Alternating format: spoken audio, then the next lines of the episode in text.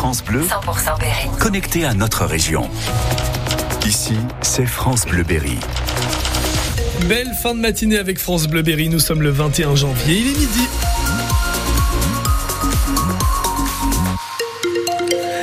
Les infos avec vous, Gaël Fontenay. On commence par la météo d'Orient. Et oui, ça va être gris cet après-midi, mais ça va rester sec avec toutefois un vent qui va souffler assez fort dans l'Indre et le Cher. Le point complet dans quelques instants.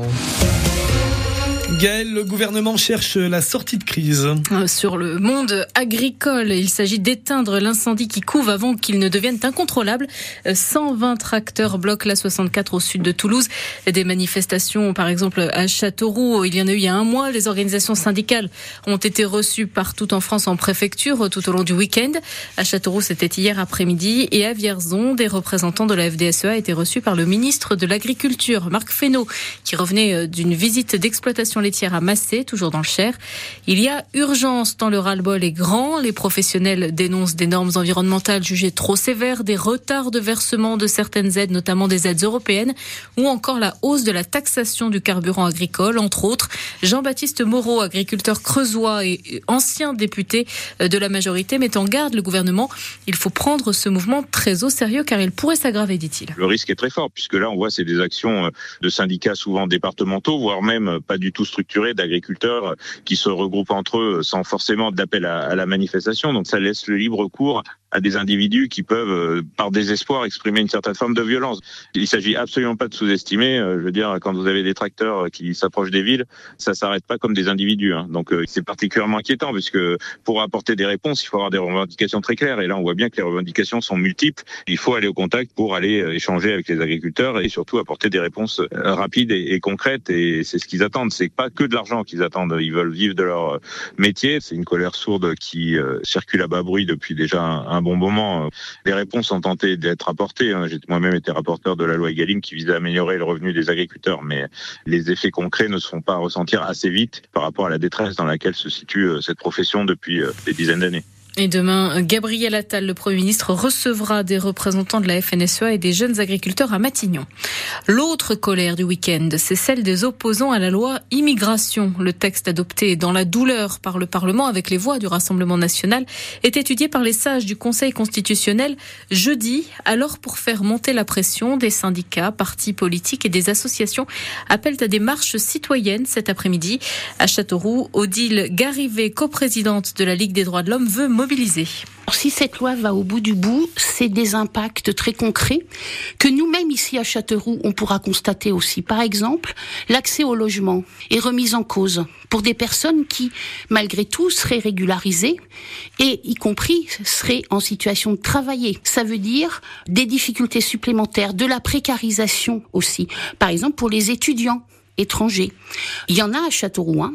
On en a accueilli et j'espère qu'on en accueillera encore. C'est aussi tout ce qui relève de la santé, avec des conséquences qui peuvent être graves pour la santé, votre santé, la mienne, celle des habitants, y compris de Châteauroux, puisque si on ne prend pas soin des personnes qui ont des pathologies, on l'a vécu malheureusement pour le Covid, ça peut aussi euh, constituer des risques pour la santé publique. Et le rassemblement est prévu à 15h à Châteauroux devant la préfecture. À Bourges, deux jeunes hommes interpellés vendredi en flagrant délit en train de vendre des stupéfiants dans une voiture garée en centre-ville. Ils ont 21 et 22 ans et seront jugés demain. L'un d'eux est récidiviste. Comparution immédiate demain aussi pour un homme de 38 ans, jeudi à Ardentes, dans l'agglo de Châteauroux.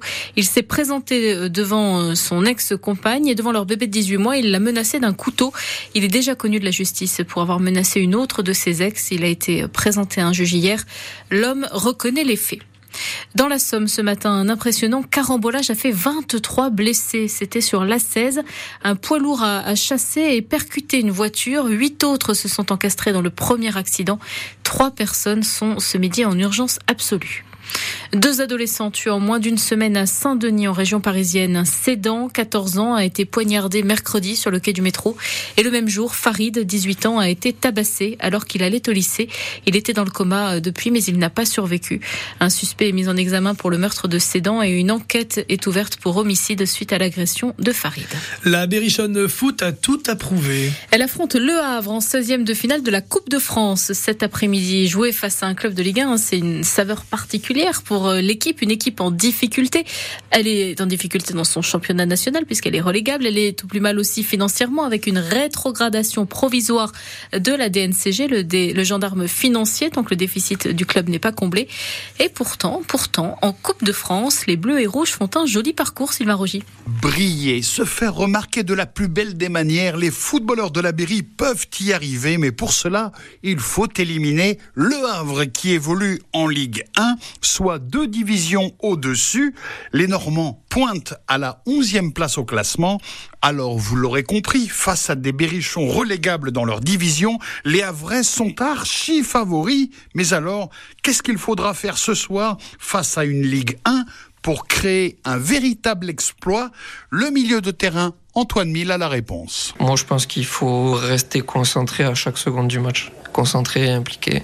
Et après, euh, sur un contre ou sur, euh, même sur euh, une possession de balle, pourquoi pas mettre, mettre un but. Mais je pense surtout le plus important, c'est, de rester concentré de la première à la dernière minute sans avoir de petits passages à vide. Les dirigeants de la vont essayer de faire signer avant la fin du mois un contrat amateur à un ancien défenseur de Ligue 1 passé par Bordeaux, mais aussi la réserve du PSG et qui a évolué en Belgique. Âgé de 26 ans, les dirigeants de la attendent le feu vert de la Ligue ou de la Fédération française de football pour renforcer l'équipe 1 qui en a vraiment besoin. Sylvain Rogier, on vous retrouve à 17h30 pour nous faire vivre en intégralité ce match La Berry-Le Havre.